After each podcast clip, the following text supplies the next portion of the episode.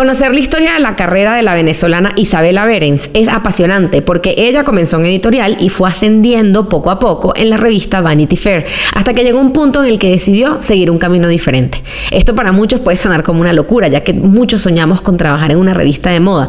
Sin embargo, la misión de Isa con la moda latinoamericana era mucho más fuerte y es cuando decide compartir todo su conocimiento con las marcas latinoamericanas y hoy en día es emprendedora y directora de C Collective, una agencia que apoya a muchos diseñadores de la región a nivel internacional. Sigan escuchando y tomen nota de esta entrevista con Isabela Berens. Latinoamérica de Moda es un espacio para entender lo que está pasando en la industria en nuestro continente.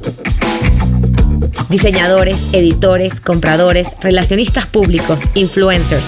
Les traigo a todos aquellos que tienen que ver con la industria y tienen una historia que contar. Si eres amante de la moda y buscas profundizar en información, conocimiento y mucho más, estás en el lugar correcto. Bienvenidos a Latinoamérica de Moda.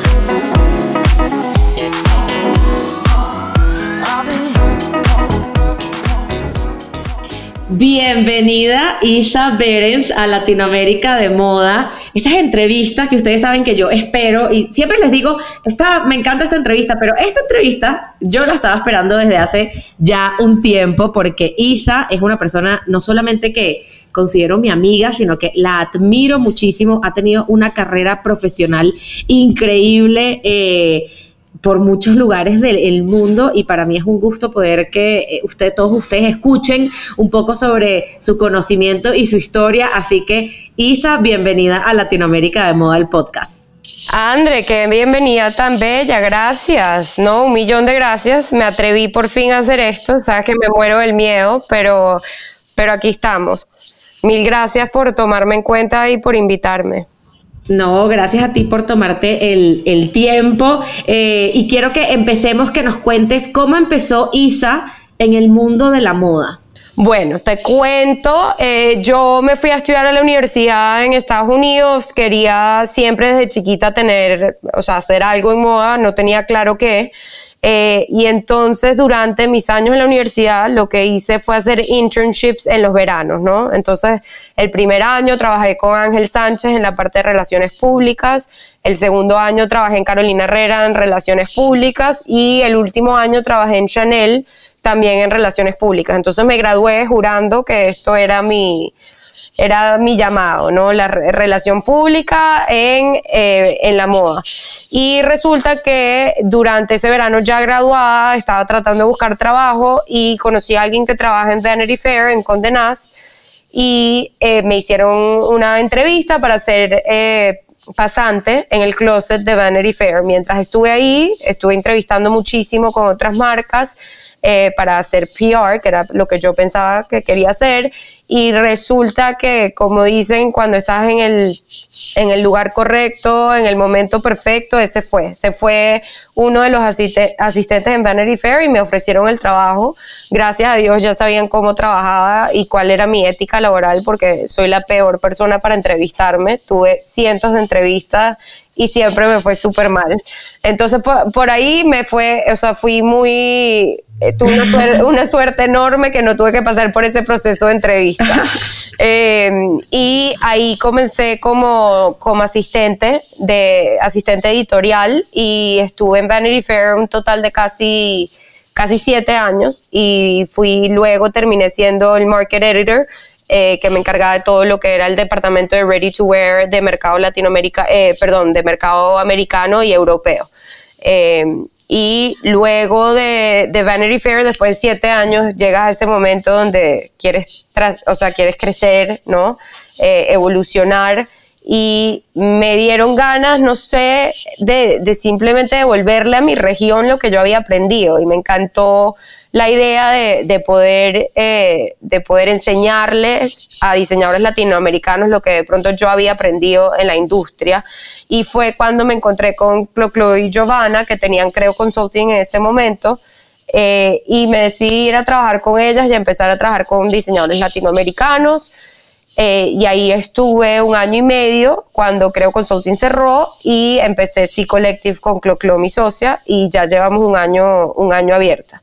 Donde trabajamos exclusivamente con diseñadores latinoamericanos. ¿Qué fue eso que, que aprendiste durante estos años de relaciones públicas y los años dentro de la revista?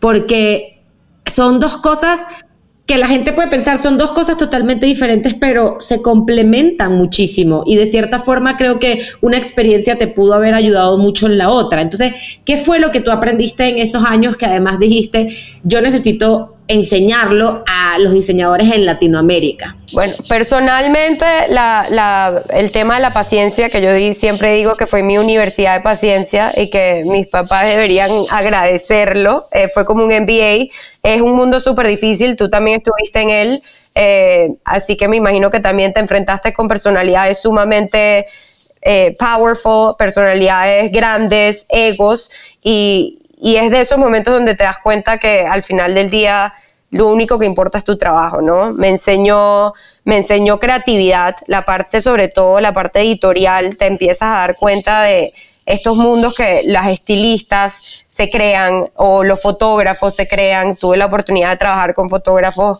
increíbles como Annie Leibovitz, eh, Mario Testino, eh, y, son estos mundos, son todos, y todos diferentes, ¿no? Entonces, te, te, da esa oportunidad, sí, de soñar y de cada shoot que tienes es un mundo distinto.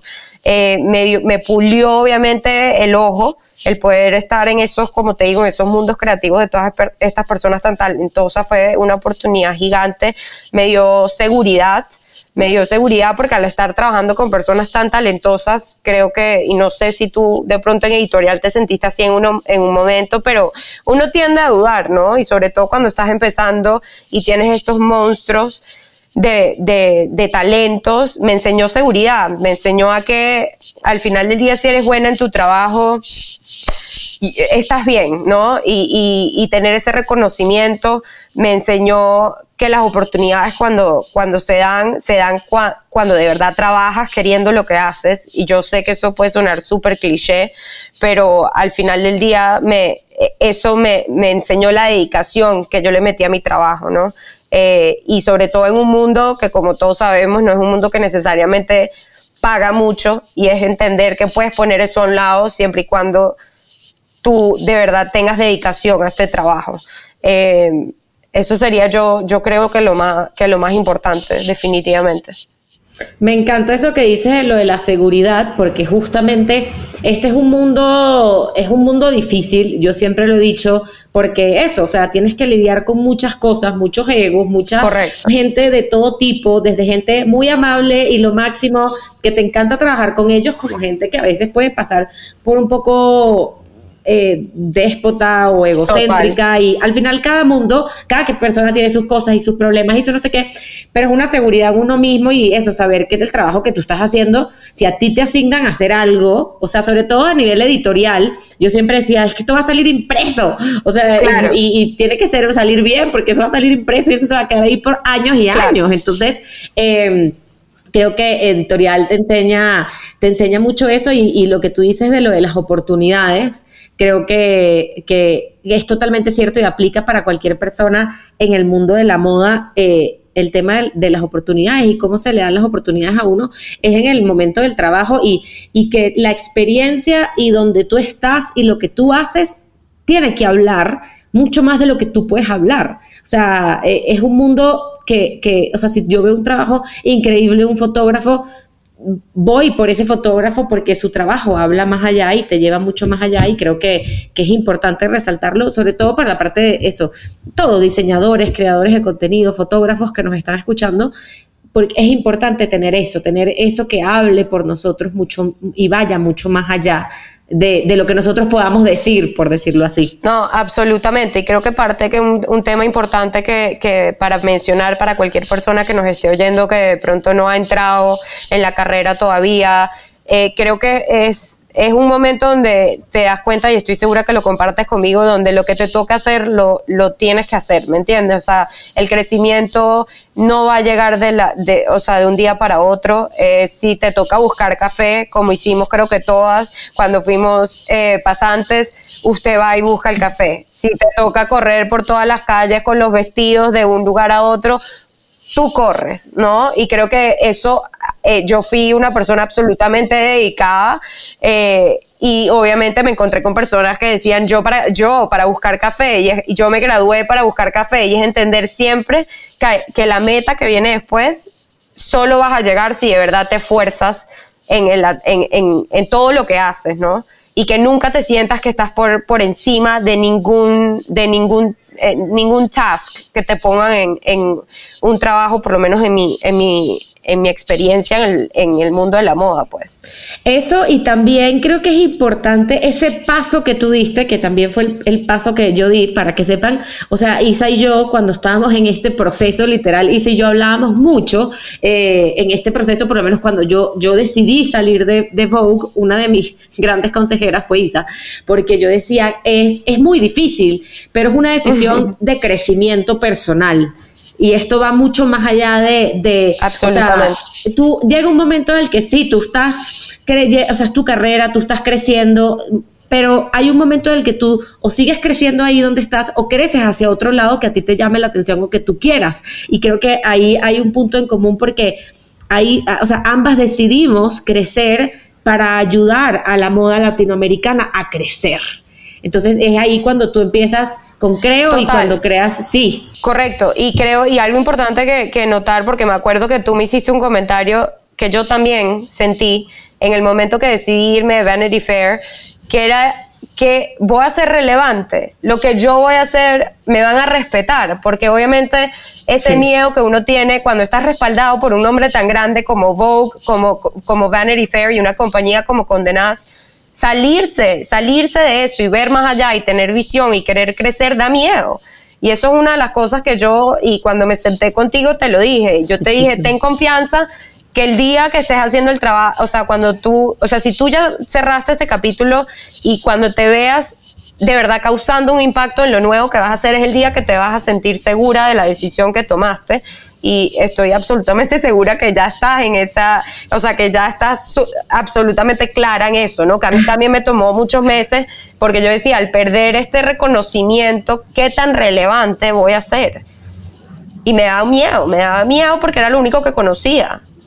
Claro, y es que lo que yo siempre, y creo que en esa conversación lo, lo dijimos, y es que era miedo a perder el apellido, porque yo pasé a ser Andrea de la revista. O sea, la gente, Andrea Bamonde de la revista. Y yo decía, ¿qué va a pasar cuando yo pierda este apellido? Y esto creo que le pasa, lo he conversado con gente que está en Procter Gamble, en Diallo, en, en Chanel, o sea, en muchísimas marcas que, o sea, pasas a hacer ese miedo, pero al final, y, volviendo a lo que estábamos hablando, tiene tu trabajo tiene que hablar más, por, más por ti.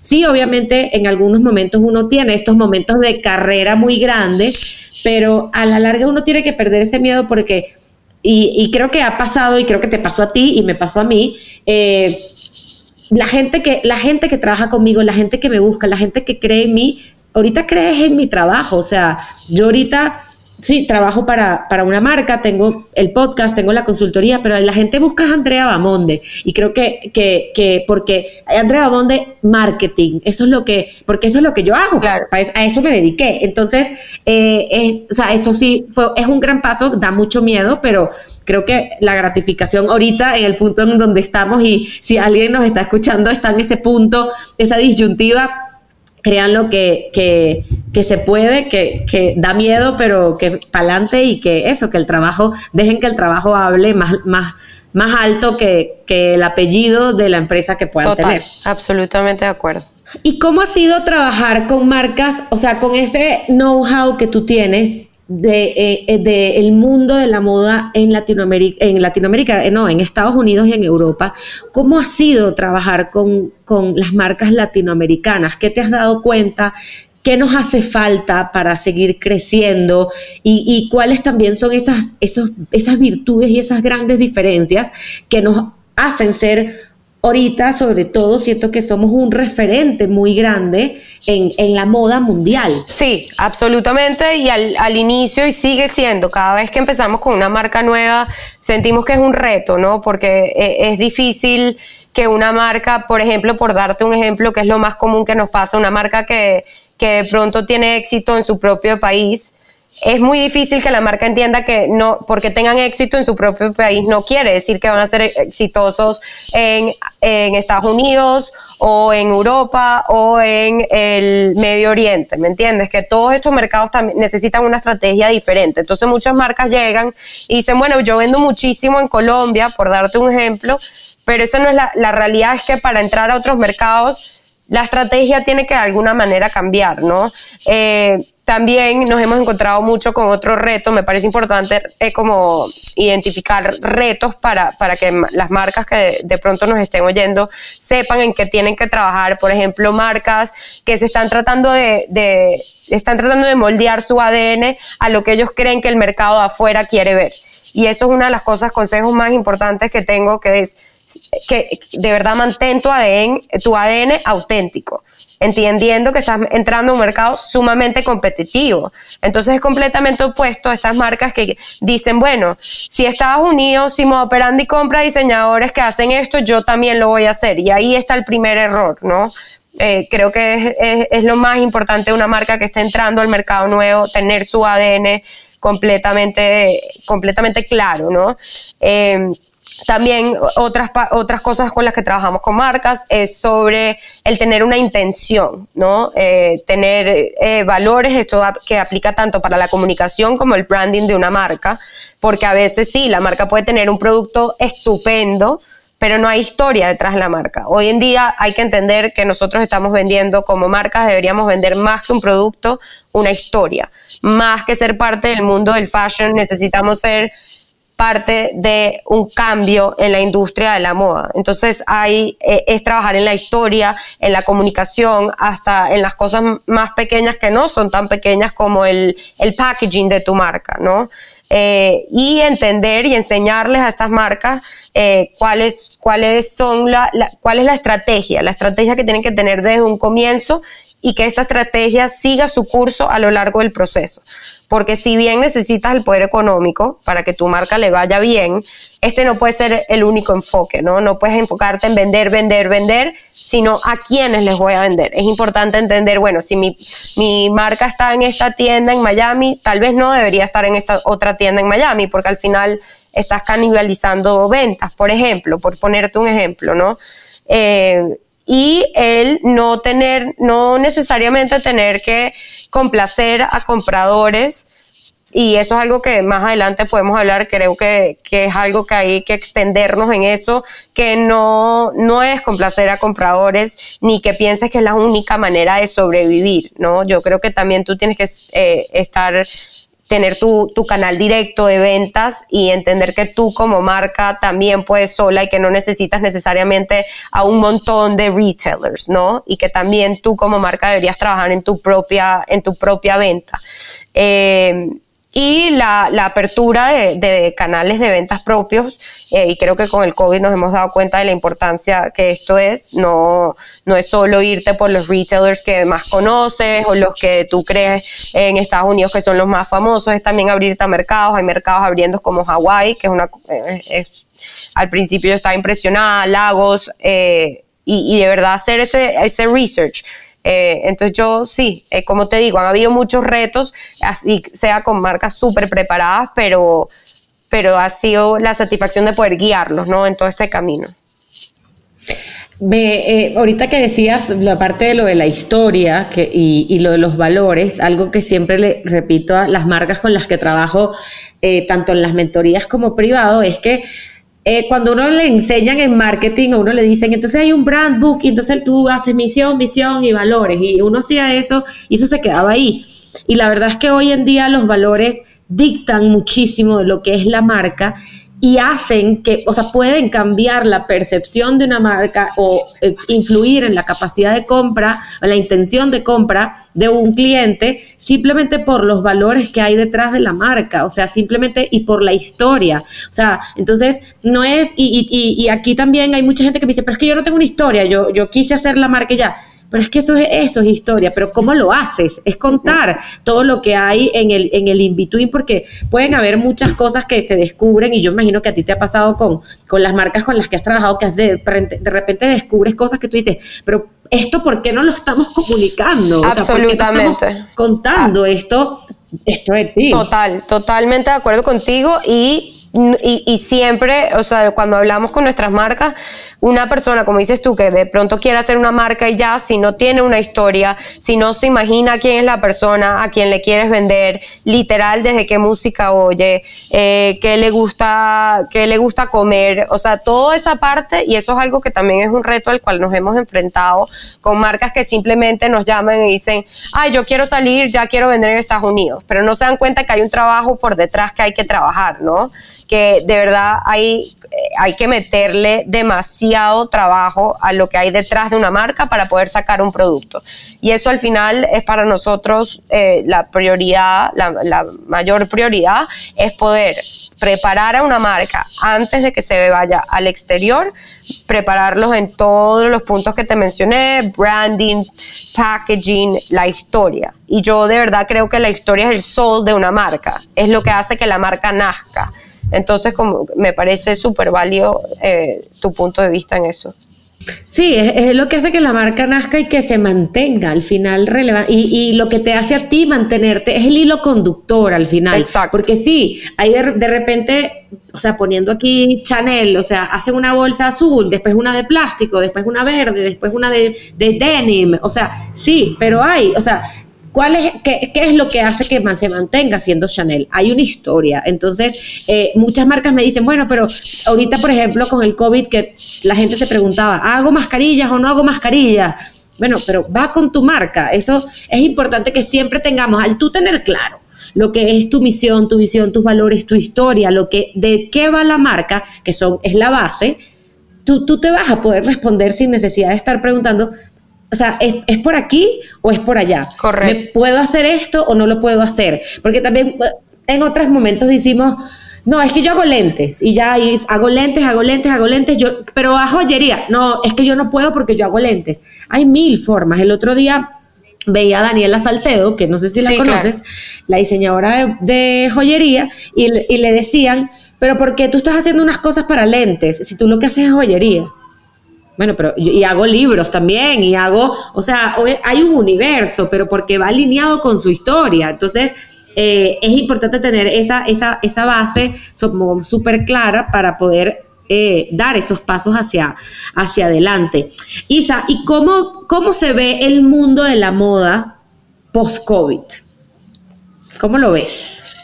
Mira, empezando por, el tema de los calendarios, yo creo que van a ser mucho más flexibles, por lo menos en lo que queda de año, ¿no? Eh, mucha gente está hablando de, pronto de ir a París en septiembre, pues no se ve, no se ve tan viable. Nosotras hasta el momento hemos hecho varios showrooms virtuales y te lo juro, André, que nos ha ido impresionantemente bien, mucho mejor de lo que nos esperábamos. Obviamente siempre ver las piezas en persona cambia todo, ¿no? Sobre todo cuando estás trabajando con marcas tan artesanales que de verdad ver el, ver el trabajo en persona es, increíble, pero nos adaptamos, ¿sabes? Y, creo que esto todo el COVID nos ha enseñado que como seres humanos tenemos una habilidad de adaptación impresionante. Nos estamos dando cuenta que podemos hacer mil cosas que antes no, no creíamos posibles si no nos montábamos en un avión y viajábamos 20 veces al año.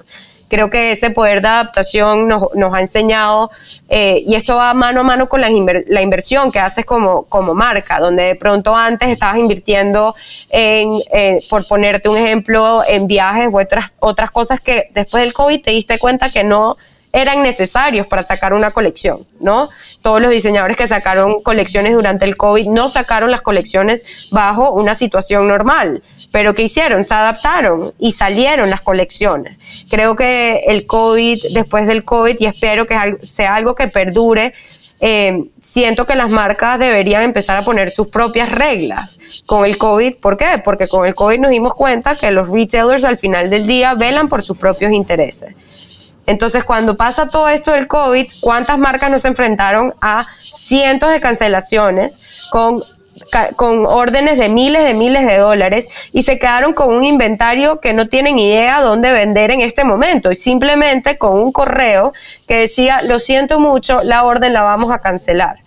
¿Me entiendes? Entonces, después que tú pasas por, un, por una situación como esa, donde tú crees que tu, que tu partner está apoyándote, al final del día está velando por sus propios intereses y es ahí, por eso yo digo, y el tema de que pon tus propias reglas, qué es viable para ti como marca y qué van a empezar, nosotros por ejemplo estamos implementando con nuestras marcas ¿Por qué vas a hacer cuatro colecciones al año? Cuatro colecciones al año no es viable, para, sobre todo para diseñadores latinoamericanos que están trabajando con artesanos.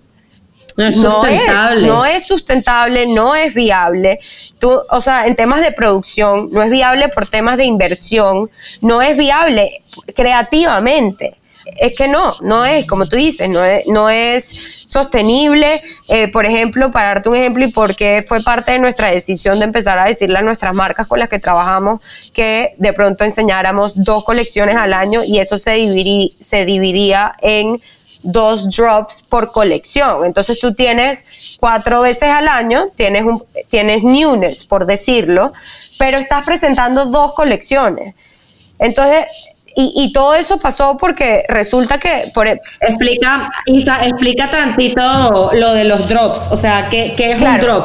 que creo que mucha gente puede que no, no claro, se los explico. Entonces, lo que hicimos, por ponerte un ejemplo, nosotros enseñamos la última colección de agua, de agua bendita, enseñamos toda la colección, trabajamos meses de meses en la colección, enseñamos toda la colección, pero los, los envíos se hacen en dos fechas diferentes. Entonces el primer envío se hace en noviembre, diciembre y el segundo envío se hace en marzo, abril, lo que le permite a la tienda tener novedad, pero estás trabajando en una sola colección, entonces no te estás matando creativamente en hacer cuatro colecciones gigantes diferentes. ¿Me entiendes? Entonces, por ahí empieza el tema, claro, que es lo que te digo, no es, no es viable. Y después de eso, de haberle trabajado ocho meses a una colección y ver tus piezas en SEO, después de dos meses, es para, eh, para llorar, porque eh, eso, o sea, que yo creo que nuestras piezas, sobre todo con las personas con las que trabajamos, que trabajamos con artesanos, esas piezas, esas piezas deben durar, deben poder estar en tiendas más de dos meses, ¿me entiendes? Yo tengo artesanas que se tardan 90 horas bordando un traje de baño. Mi querida Fashion Family, antes de seguir con este episodio te quiero invitar a que te suscribas al Patreon de Latinoamérica de Moda, donde podrás obtener contenido exclusivo del podcast y la industria de la moda solo para ti. Mi idea es continuar inspirando y creando contenido de valor en español para todos ustedes en relación a la moda en nuestro continente. Y eso lo podemos lograr con tu apoyo. Así que gracias de antemano. Entra el link en la descripción de este episodio y suscríbete a nuestro Patreon. No te vas a arrepentir. Seguimos. Seguimos. Entonces, las marcas con las que estás trabajando, entonces, la, o sea, la sugerencia, lo que están trabajando ahorita es este cambio de no tener cuatro colecciones diseñadas desde cero por una temporada, sino ver cómo trabajar dos que tengan diferentes drops o alguna otra manera, ¿correcto? Sí, correcto por, por lo que hablábamos, porque no me parece, no, no es viable, ¿no? En el, en el tema de la producción, el tema de inversión, en el, en el tema creativo. Entonces, sí, yo creo que es un momento de buscar una, nuevas estrategias que le funcionen a la marca y que no se sigan rigiendo necesariamente por las reglas que te ponen, te ponen estas tiendas grandes, ¿no? Porque en otro momento como el que estamos pasando eh, va a ser lo mismo, te van a cancelar las órdenes y vas a tener una, vas a tener, te vas a quedar con órdenes canceladas, con una, una inversión gigante, eh, marcas que están contando con venderlas en, en otros lugares. Y de ahí paso al próximo paso de cómo veo la moda post-COVID, sobre todo para los diseñadores latinoamericanos, creo que es sumamente importante que abran las puertas de los canales de venta de ventas propias, ¿no? Eh, ampliarlo, ampliar su, sus canales, eh, ofrecer sus colecciones en sus propios websites, que mucha gente, de hecho con el proyecto que, del cual te había hablado hace, hace unos meses, el proyecto de Fashion Kind, cuando lo, cuando lo sacamos fue con ese propósito de darles una, darles la oportunidad a tantos diseñadores que no tenían su propio website para que pudiesen vender con ese inventario con el que se habían quedado para algunos que ya lo tenían, pues simplemente se les, de la manera que se los propusimos fue, ok, esa es tu primera casa, esta va a ser tu segunda, ¿me entiendes? Y ellos están ampliando eh, eh, estos canales para poder vender su marca. Entonces creo que es algo que no necesariamente muchos diseñadores habían hecho al principio, antes del COVID, porque estaban dependiendo de estos retailers gigantes. Y creo que después de todo esto hemos aprendido que al final del día tú como marca tienes que, que tener una base muy fuerte como marca. Eh, también creo que eh, todo el COVID ayudó para que las marcas eh, repensaran su, su, comunicación con sus, sus valores. creo que como estamos todos al tanto, el mundo está viviendo, no solo el mundo de la moda, el mundo a nivel mundial está pasando por temas sociales que creo que hay que atender y creo que muchas marcas después de esto van a empezar a, a, de pronto comunicar ¿no? esa parte social que antes de la cual no, no se hablaba. Eh, entonces, creo que eso también va a haber cambiado, lo vimos durante, durante los últimos meses. Eh, nos ha enseñado eh, lo que te mencionaba antes, una capacidad de adaptación donde las personas van a volverse a preguntarse en qué invierto mi dinero porque antes podías tener la inversión en mil cosas que ahora con toda esta pandemia te has dado cuenta que no necesitas, ¿me entiendes? Entonces, ¿cómo invertir tu dinero inteligentemente, inteligentemente unirse como comunidad, sobre todo las comunidades de diseñadores latinoamericanos, donde muchos conocemos la competencia que ha habido en el pasado, que de pronto esto haya sido un momento para que para que de verdad nos unamos como región. Y eso fue algo, otro, otra cosa que quisimos hacer con nuestro proyecto de Fashion Kind, donde podíamos, unir, podíamos unir a estos, a estos diseñadores que todos estaban pasando por la misma, por la misma situación. Eh, entonces yo espero que estos cambios perduren y no sea algo simplemente del momento, ¿no? Claro, y, y en relación a las presentaciones, los desfiles, porque si mucha gente como que eso le o sea, lo ven como obviamente es un momento de PR, es un momento de comunicación, es un momento y, la verdad es que ha, variado mucho aquí en, Latinoamérica. El primer Fashion Week que se hizo virtual fue el de México, pero incluso, eh, y, Beatriz Calles lo comentó en un panel que hicieron en Latin American Fashion Summit, que hay muchas cosas que, que aprender y otras, otros otros directores de los Fashion Weeks de Latinoamérica dijeron sí, o sea, porque además hay que ver cómo podemos apoyar a los diseñadores a nivel de ventas desde estas plataformas, etcétera. ¿Cómo, se, cómo ves tú esa parte de eh, lo que se hacía antes, eso, del showroom, de los desfiles, de las presentaciones? Mira, yo creo que al final, al final del día, como yo te mencionaba, hicimos el virtual showroom y no fue estupendo, pero sí es necesario tener esas relaciones en personas, ¿no? Donde tú te puedas reunir con los compradores, eh, poder enseñarles la ropa, contarles ellos que puedan tocar el trabajo, en nuestro caso artesanal y de, verdad valorar lo que hay detrás de piezas que por medio de una foto o un video virtual de pronto no se, no se logra sentir, ¿no? Eh, y de pronto yo lo que veo es que no hayan tantos Fashion Weeks. Eh, te digo, es un momento súper incierto y uno está oyendo por todas partes que sí va a volver a lo, a, la, a lo que conocíamos como la normalidad o que van a cambiar, pero de pronto todo esto nos ha enseñado que no necesitamos ir a París tres, cuatro veces al año, ¿me entiendes? Donde las cosas se pueden, eh, y eso también va de mano a mano dependiendo de cuántas colecciones se, se, enseñen. Pero si me preguntas si los showrooms, si los desfiles y los showrooms los veo necesarios, Sí, hay una parte de mí que sí los ve necesario. Yo creo que todos esos, todos esos proyectos también generan mucho empleo, ¿no? Personas que dependen de, esto, de, estos, de estos shows. Está esa parte, está la parte de relaciones, donde considero sumamente importante que por lo menos una vez al año tengamos en, en nuestra, en nuestra, en nuestra eh, en nuestro caso, nosotros que vendemos estas marcas que preparamos para salir al exterior, cuando llegamos a venderlas, para nosotros es importante tener ese cara a cara con los compradores. Entonces yo sí creo que es algo que, que, no puede dejar de existir. Ahora, que debería existir de pronto tantas veces como existían antes, tal vez ahí es donde se puede hacer la diferencia. Ok, me parece, sí, estoy, estoy, estoy de acuerdo y creo que es una invitación también a los diseñadores a explorar, ir mucho más allá y, y yo lo veo también como una oportunidad de además de explorar, es llegarle a más gente. O sea, porque sí ya lo vimos desde unos años para acá, que desfiles, o sea, Dior, Chanel, Vuitton empezaron a streamear sus desfiles. Entonces, de cierta manera, y recuerdo una vez hablarlo con una editora y decíamos, o sea, genuinamente yo no tendría que estar ahí, porque no hay tanta diferencia en que yo vea la modelo caminar a que yo la vea como la estoy viendo en el video cuando me hacen un close-up, que no sé qué.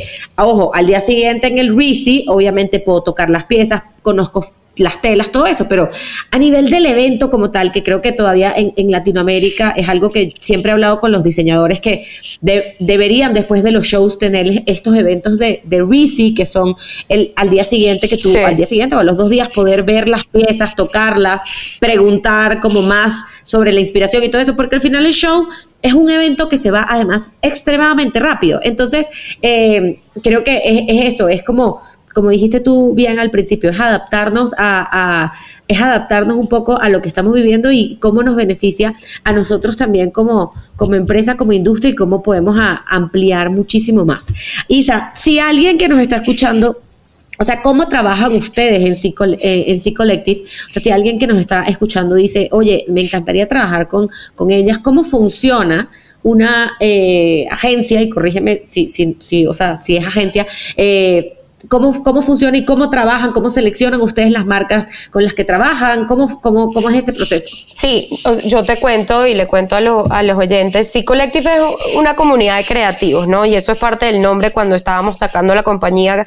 Eh, que, queríamos estar seguras que, contenía esa palabra de, colectivo, porque para nosotros, y, y, más adelante te puedo hablar más de eso, es muy importante, no se trata de mi socia, Clo Clo, no se trata de mí, eh, no se trata de las personas que trabajan en nuestro equipo, sino de constantemente buscar gente que pueda trabajar en nuestro colectivo, ¿no?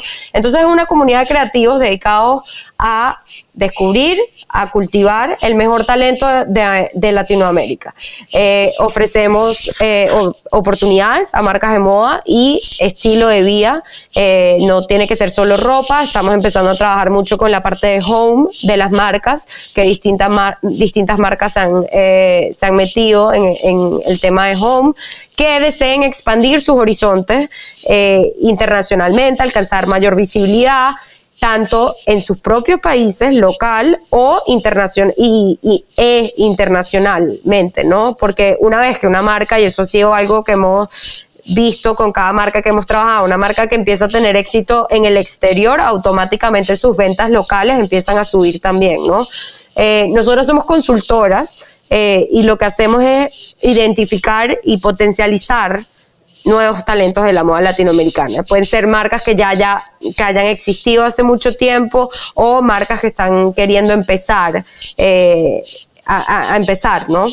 Eh, también nosotros impulsamos mucho lo que es el trabajo artesanal eh, en Latinoamérica porque trabajamos con muchas marcas latinoamericanas que les dan trabajo a muchos artesanos y al, al nosotros darles esa visibilidad estamos asegurándonos que técnicas ancestrales, técnicas artesanales no, no se mueren, no se mueran. ¿No? Y perduren en el futuro. Entonces, eh, nosotros, como te digo, es un proceso de, de consultoría donde analizamos cada marca, vemos si hay un potencial, la marca no tiene por qué estar lista, ni mucho menos. Eso, eh, o sea, exactamente lo que no queremos. Queremos marcas que de verdad quieran trabajarle a la, preparación de la marca para salir. Entonces, eh, la mayoría de las veces es eso, agarrar marcas, involucrarnos, sumergirnos en, en lo que es la marca y cambiar, no cambiar, prepararla para sacarla al exterior, ¿no? Eso, y como te mencionaba al principio,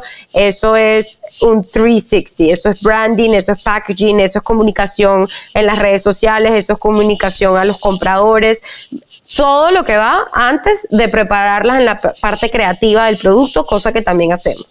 Entonces, y la mayoría de nuestras consultas, o sea, de, las últimas consultas que hemos hecho está muy basado en el tema creativo también, en la parte de, dirección creativa, eh, haciendo toda la parte del producto. Eh, y sí, e, e, es un paquete completo, pues, por decirlo, porque no, lo que no nos gusta es agarrar marcas que de pronto no creemos necesariamente que estén listas y simplemente sacarlas para tratar de vender y cobrar por cobrar, ¿me entiendes? Nosotros de verdad queremos preparar a las marcas y, que ellas se sientan seguras de vender en, el exterior. Me encanta, me encanta la labor que hace en, en, en C-Collective y la verdad es que teniéndote ahí y a Clo también, me parece que, que, me, me, encanta que sea, sean ustedes dos porque sé que es un éxito. Isa, ya para finalizar, vamos a entrar a un grupo de preguntas cortas que siempre hago para cerrar las entrevistas. Y la primera es, tres palabras que describan Latinoamérica para ti.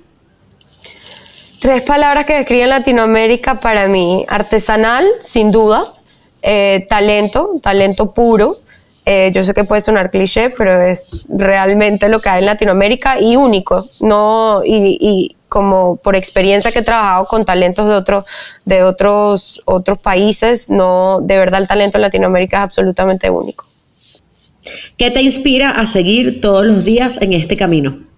¿Qué me inspira? La satisfacción de saber que estamos marcando una diferencia y entender que a pesar de que hemos logrado muchas de, nuestra de nuestras metas, ver el éxito siempre como algo que va, siempre viene algo después. Creo que las personas más exitosas en el mundo son aquellas que no creen que lo lograron, ¿no?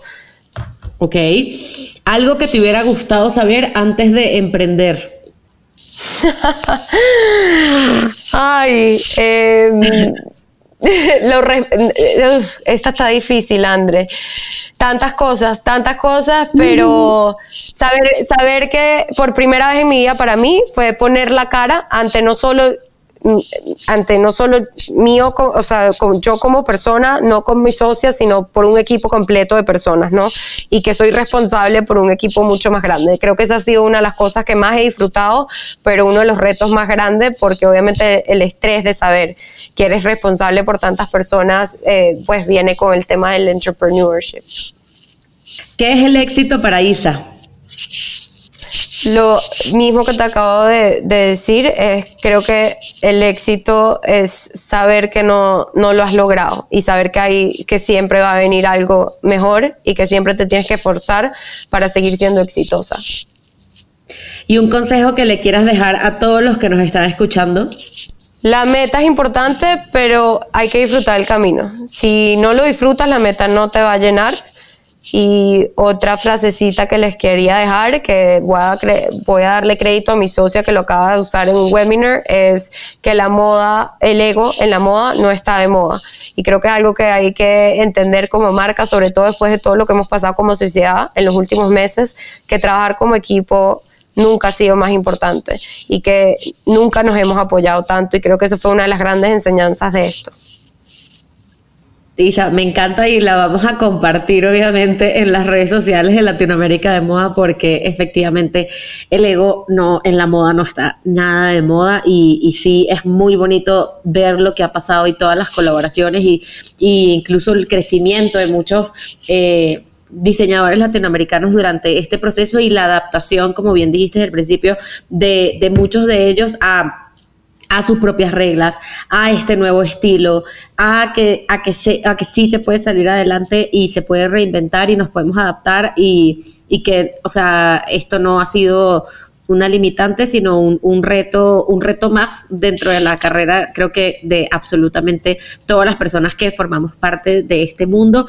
Isa, muchísimas gracias de verdad por este tiempo, por este espacio, porque sé que te pone bien nerviosa, pero la verdad que ha sido un gusto, creo que el conocimiento todo el mundo lo va a agradecer porque la verdad, eres una persona eh, muy admirada por, o sea, por mí y por muchas personas de la industria con una carrera eh, admirable, envidiable, de, mucho aprendizaje y saber que hoy estás trabajando eh, en esa misión que también tiene Latinoamérica de Moda, obviamente te tenía que tener aquí y me encanta porque al final aquí estamos todos para que esta industria crezca y que seamos mucho más grande que, así, y un referente como son otros continentes. Entonces, por favor, a todos los que nos están escuchando, para seguir a Isa, eh, está en arroba amberens en Instagram y también pueden seguir a C Collective en c.collective. Igual se los vamos a dejar en la descripción de